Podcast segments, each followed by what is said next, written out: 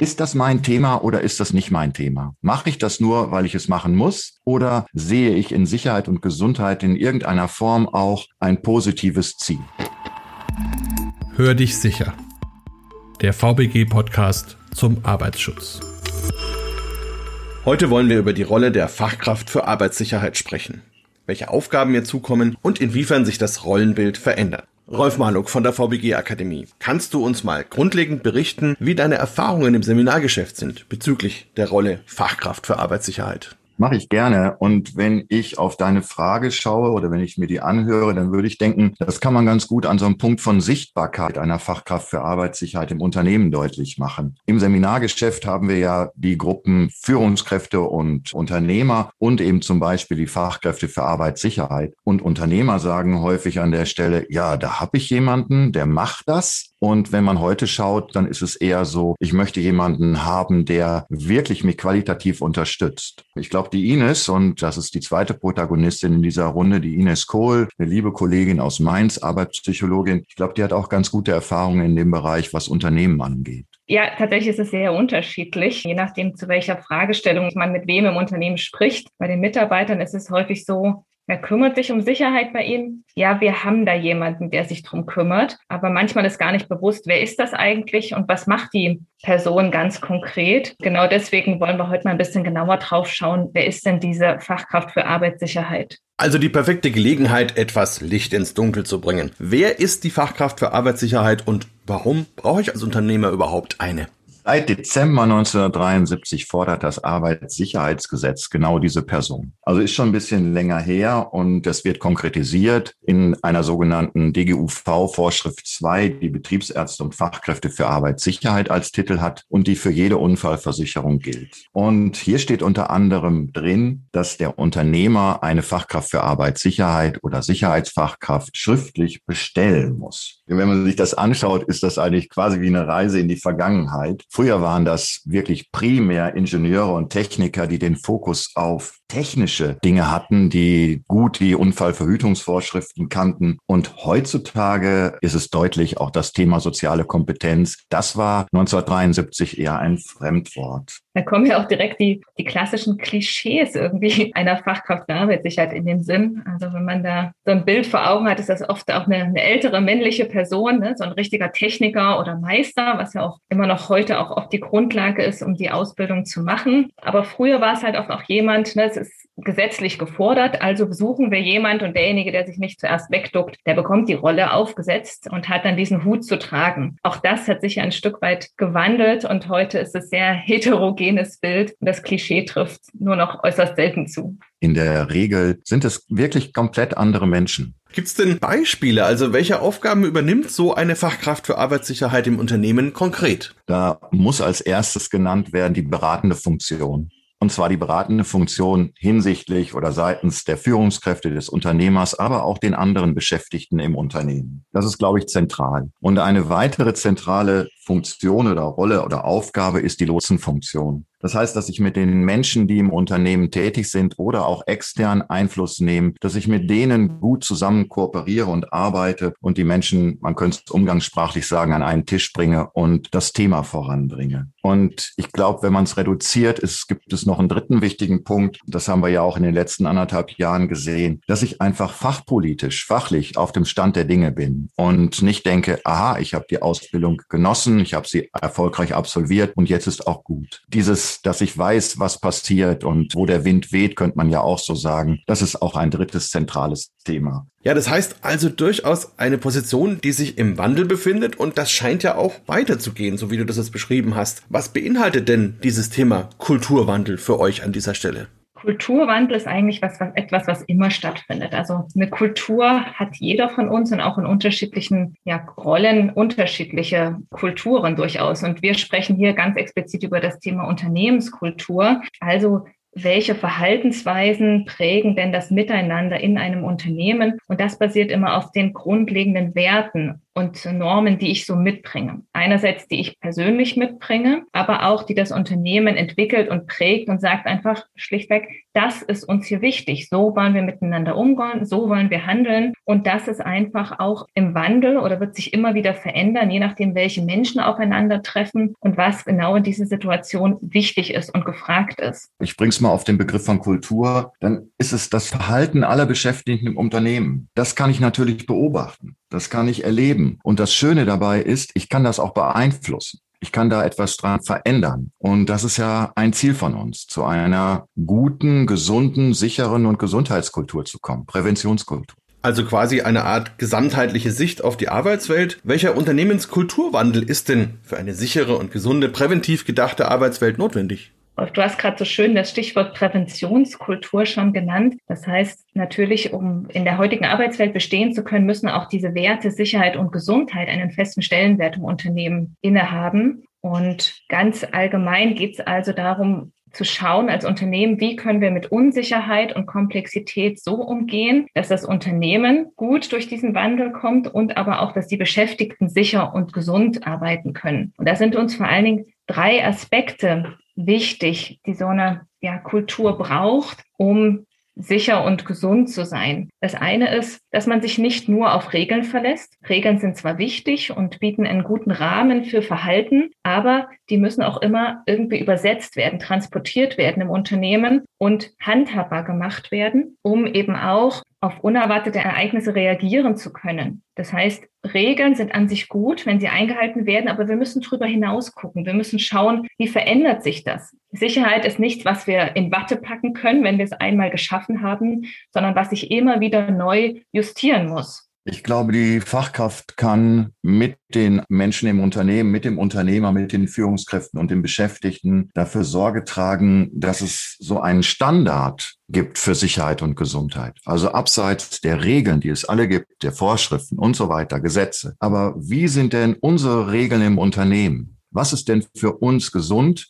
Übertragen gesagt und was ist nicht gesund, was ist sicher und was ist nicht sicher. Und damit so, ja, man könnte sagen, vielleicht auch so einen kleinen Kodex zu schaffen, an dem sich die Beschäftigten, alle Beschäftigten, damit meine ich auch alle, orientieren können. Wo ich dann auch weiß, ah, ich darf das hier machen oder das nicht. Ich darf meinen Kollegen, meine Kollegin ansprechen. Und das hätte so etwas von Regeln einmal anders. Mhm. Also das wäre eine gute Möglichkeit einer Fachkraft für Arbeitssicherheit, dass sie das im ASA oder in anderen Gremien versucht voranzutreiben. Standards für das eigene Unternehmen zu packen, für das Verhalten. Rolf, das bedeutet für mich auch, dass natürlich die Fachkraft für Arbeitssicherheit die Gesetze und Regelungen, die es zur Sicherheit und Gesundheit gibt, im Blick haben muss, auch übersetzen muss fürs Unternehmen und entsprechend anpassen muss, aber auch den Diskurs schaffen zwischen den Beschäftigten, zwischen Unternehmensleitung und zu vermitteln, und daraus auch ein Gespräch zu entwickeln, was genau bedeutet das für uns und für unsere ja, Kultur, für unser Verhalten im Unternehmen. Ergänzend dazu wäre ein zweiter Punkt noch wichtig, dass also auch generell dieser hohe Stellenwert von Sicherheit und Gesundheit durch die Fachkraft für Arbeitssicherheit mit verkörpert wird. Also es braucht immer einen gewissen Standard an Sicherheit und Gesundheit, damit auch das Unternehmen überhaupt erfolgreich sein kann. Denn sonst ist auch keine Effizienz oder Produktivität möglich durch die Beschäftigten. Und für mich trägt so eine Fachkraft für Arbeitssicherheit diese Werte per se schon mit sich. Ist das richtig, dieses Bild, was ich da habe?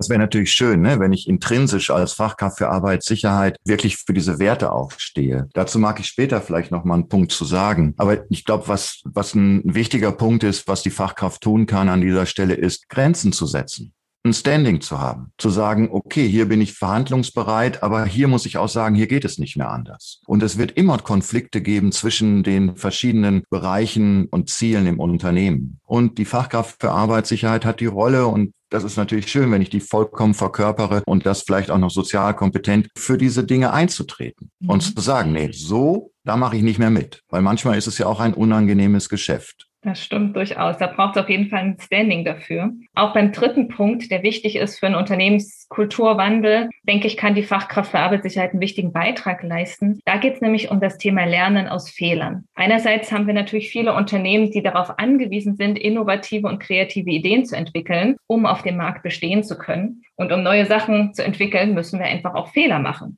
Denn nur so können wir lernen und Sachen anders machen und neu probieren und neu denken. Wir haben aber auch andere Unternehmen, die sich gar keine Fehler erlauben dürfen. Ne? Wenn wir jetzt auch an Krankenhäuser denken oder an Kernkraftwerke oder an die Flugbranche, das sind alles auch Unternehmen, High-Risk-Organizations, die dürfen sich nicht erlauben, Fehler zu machen, weil da unter anderem auch Menschenleben mit dranhängen. Und da braucht es einerseits ein gutes Fehlermanagementsystem, also zu überlegen, wie gehen wir denn auch systematisch mit Fehlern um und was tun wir auch systematisch, um Fehler zu verhindern. Aber es braucht natürlich auch dieses grundlegende Bewusstsein, dass Fehler menschlich sind und dass jeder von uns Fehler machen wird und so eine Art Selbstreflexion. Auch da kann die Fachkraft für Arbeitssicherheit unterstützen, solche Systeme zu etablieren, um zum Beispiel Unfälle aufzuarbeiten, die Ursachen-Wirkungsbeziehungen kenntlich zu machen und da auch an den wirklichen Kernursachen anzusetzen beim Umgang mit Fehlern. Also wir machen sie nun mal. Das passiert. Die Frage ist an der Stelle, gibt es nicht dafür auch immer einen guten Grund? Also nicht, wenn ich es bewusst mache. Wenn ich es bewusst mache, ist es Sabotieren. Aber wir sprechen ja hier von Fehlern, die einfach auch passieren in unserem Leben. Hier kann die Fachkraft für Arbeitssicherheit sicherlich auch dafür Sorge tragen, dass es dort einen anderen Umgang damit gibt. Dass man nicht verurteilt, sondern schaut, was ist denn der Grund dafür, dass das so passiert ist? Also jeder Beschäftigte macht ja etwas aus einem bestimmten Grund und meistens sind es positive, die wir aber in dem Fall vielleicht nicht gebrauchen können. Da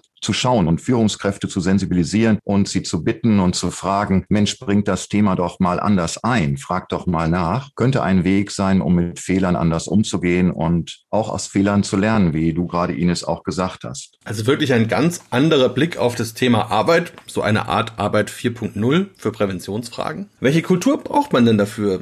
Was sind denn da die aktuellen Herausforderungen? Aktuell beobachten wir eine zunehmende Digitalisierung, eine zunehmende Vernetzung, eine Schnelllebigkeit. Sachen werden sehr, sehr schnell wieder über den Haufen geworfen oder neue Ideen gebraucht. Das heißt, Unternehmen müssen flexibel reagieren können und auch über den Tellerrand hinausschauen. Und genau das bietet auch eine gute Präventionskultur, wenn man sich mit den eben genannten Aspekten auseinandersetzt. Darüber hinaus, wenn ich jetzt auf die Fachkraft für Arbeitssicherheit auch nochmal schaue, kommen natürlich auch neue Themenkomplexe hinzu, die vielleicht bisher nicht so im Fokus standen, nämlich Fragen ein bisschen jenseits von den technischen Fragestellungen, eher sowas wie Umgang mit Stress, Umgang mit Zeitdruck, mit Arbeitsverdichtung. Wie gehen Beschäftigte damit um? Was für Auswirkungen hat das auf deren Gesundheit? Personen, die besonders gestresst sind, machen auch mehr Fehler. Also auch da offen zu sein und zu schauen, wo ist eigentlich wirklich die Fehlerursache? Oder auch das Thema mobiles oder hybrides Arbeiten wird immer mehr in den Fokus rücken in der aktuellen Situation und auch da werden Fragen des sozialen Miteinanders, des Austausches stärker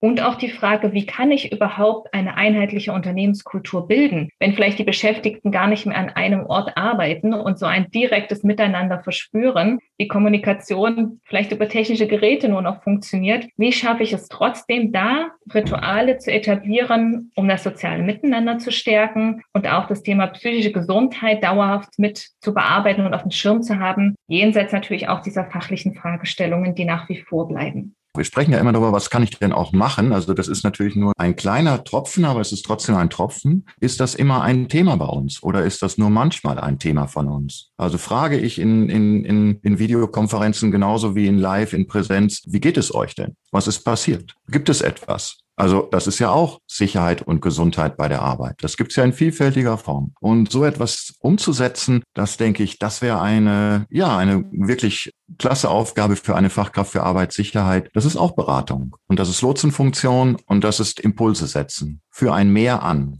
Ja, das wären eigentlich aus, also das wäre auch etwas, was ich in diesem Bereich von Arbeit 4.0 mit einbringen kann. Da gibt es noch viele Dinge. Ja, also praktisch auch eine neue Art von Distanz statt Nähe, die dann eben auch viele, viele Fragen und Aufgaben bedeutet. Vielleicht die spannendste Frage überhaupt. Welchen Beitrag kann denn eine Fachkraft für Arbeitssicherheit dabei konkret leisten und wo hat sie nicht auch Grenzen? Die Grenze ist klar. Die Fachkraft für Arbeitssicherheit hat eine beratende Funktion. Und damit hört es auch auf. Aber diese Beratung kann natürlich ganz unterschiedlich aussehen. Die kann so aussehen, dass ich nur etwas sage dazu, wie der Stand der Dinge ist, oder ich versuche ein Thema weiterzubringen. Aber die eigentliche Umsetzung obliegt dem Unternehmer, der Geschäftsführung. Und insofern ist das die Grenze. Und die Grenze muss ich schauen, wie weit ich die mit meinem Unternehmen auch aushandle. Wenn ich aber darauf gucke, welchen Beitrag ich leisten kann, dann ist es natürlich, dass ich so etwas wie eine Führungskultur, Arbeitskultur entwickeln kann. Also das ist ja höchst wirkungsvoll. Da setze ich ja in der Organisation an. Und dann ist es ja, wenn man da weiterdenkt, so, dass die Führungskräfte quasi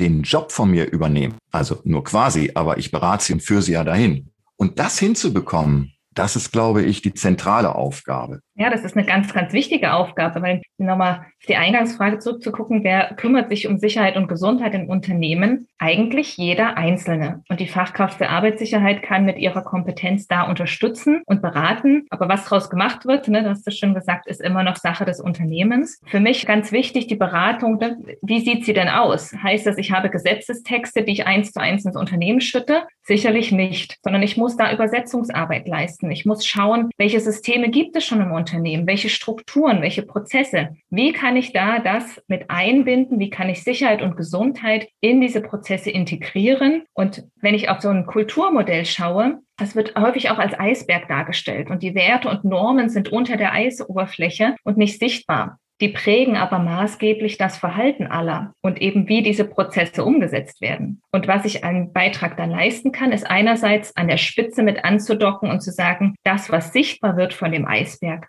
wo kann ich da ansetzen? Wo kann ich also ganz konkret Verhalten beeinflussen? Aber auch diese mittlere Ebene, die mal sichtbar wird und mal nicht, kann ich ebenso beeinflussen, nämlich indem ich über diese Aspekte spreche. Ich mache sie sichtbar, indem ich darüber spreche, was wollen wir, wie wollen wir es, was habe ich beobachtet an Verhaltensweisen und da also auch bestimmte Methoden zu etablieren als Fachkraft, um miteinander ins Gespräch zu kommen zu den Themen Sicherheit und Gesundheit. Und manchmal auch tief zu tauchen und zu gucken, wie komme ich denn auch an Dinge dran, die, die das Unternehmen natürlich auch ausmachen und wie kann ich das gut wertschätzen? Und wie kann ich mit meinem Thema andocken? Wie kann ich schauen, dass ich mit in das Boot komme? Und dann langsam aber sicher vielleicht mit anderen Menschen auch so eine Richtung hin zu Präventionskultur einschlage. Das klingt für mich jetzt so, als bräuchte man wirklich einen ganz bunten Blumenstrauß an Kompetenzen, weil es ja natürlich auch um inhaltliche Dinge geht, aber auch viel um soziale Fähigkeiten und eben um die Möglichkeit, solche Übersetzungen überhaupt zu leisten. Wie kann denn eine Fachkraft für Arbeitssicherheit diese Kompetenzen überhaupt erwerben?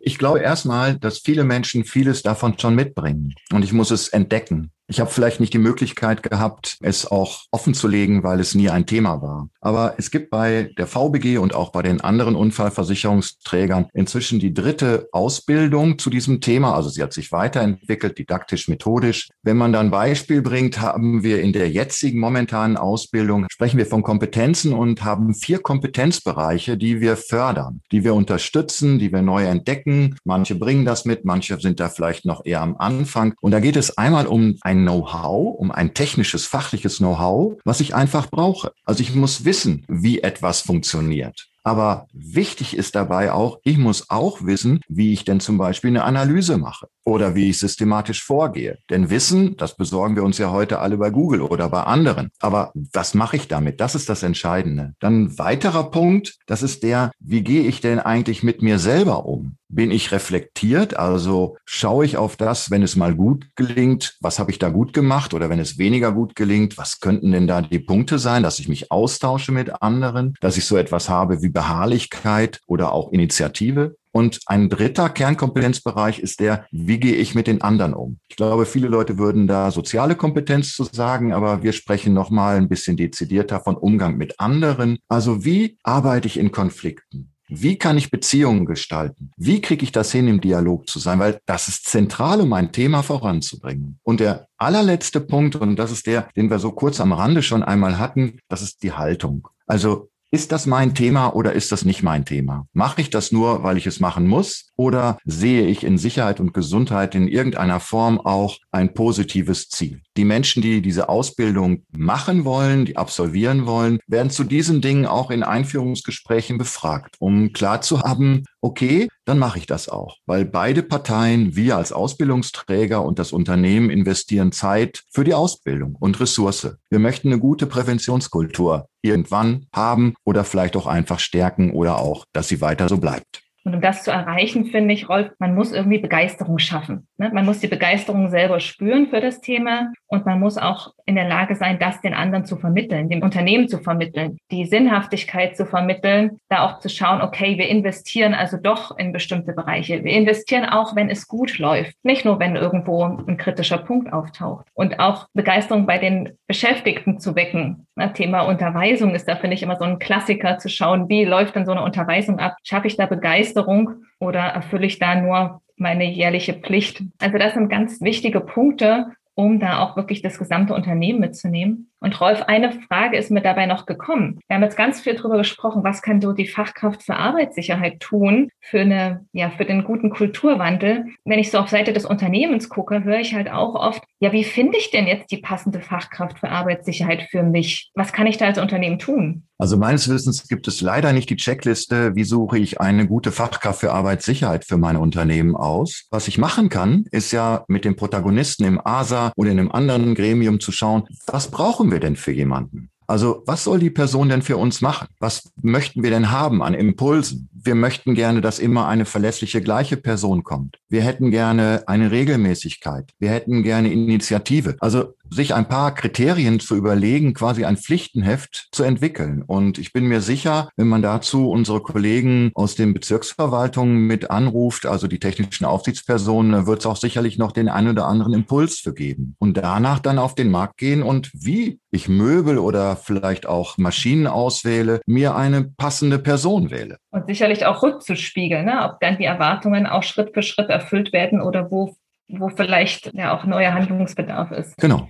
Ja, also viele wichtige Punkte. Es geht um Motivation, es geht um Haltung und es geht letzten Endes auch darum, seiner eigenen Arbeit und der der anderen mehr Sinn zu geben. Sehr, sehr spannende Geschichte. Wie kann ich denn jetzt konkret mich zur Fachkraft ausbilden lassen? Das einfachste ist, indem ich in der Bezirksverwaltung anrufe und nach meiner Aufsichtsperson frage und die mich informiert. Dann habe ich ein persönliches Gespräch. Die zweite Variante ist, ich schreibe an sifa.vbg.de und stelle meine Fragen und bekomme eine Antwort. Und die dritte Variante ist, ich gehe auf die Homepage der VBG und gebe das Stichwort SIFA ein und dann gibt es einen Flyer, den ich mir herunterladen kann zu dieser Ausbildung. Und das ist ja nur ein Aspekt. Wir haben ja über die SIFA gesprochen, aber ja auch über Kultur. Und Ines, Kultur, das ist deins. Präventionskultur ist auch ein großes Thema der VBG, die wir heute in dem Podcast auch ein bisschen zusammengebracht haben. Es gibt da eine separate Homepage, die wir auch verlinken werden in den Show Notes www.vbg-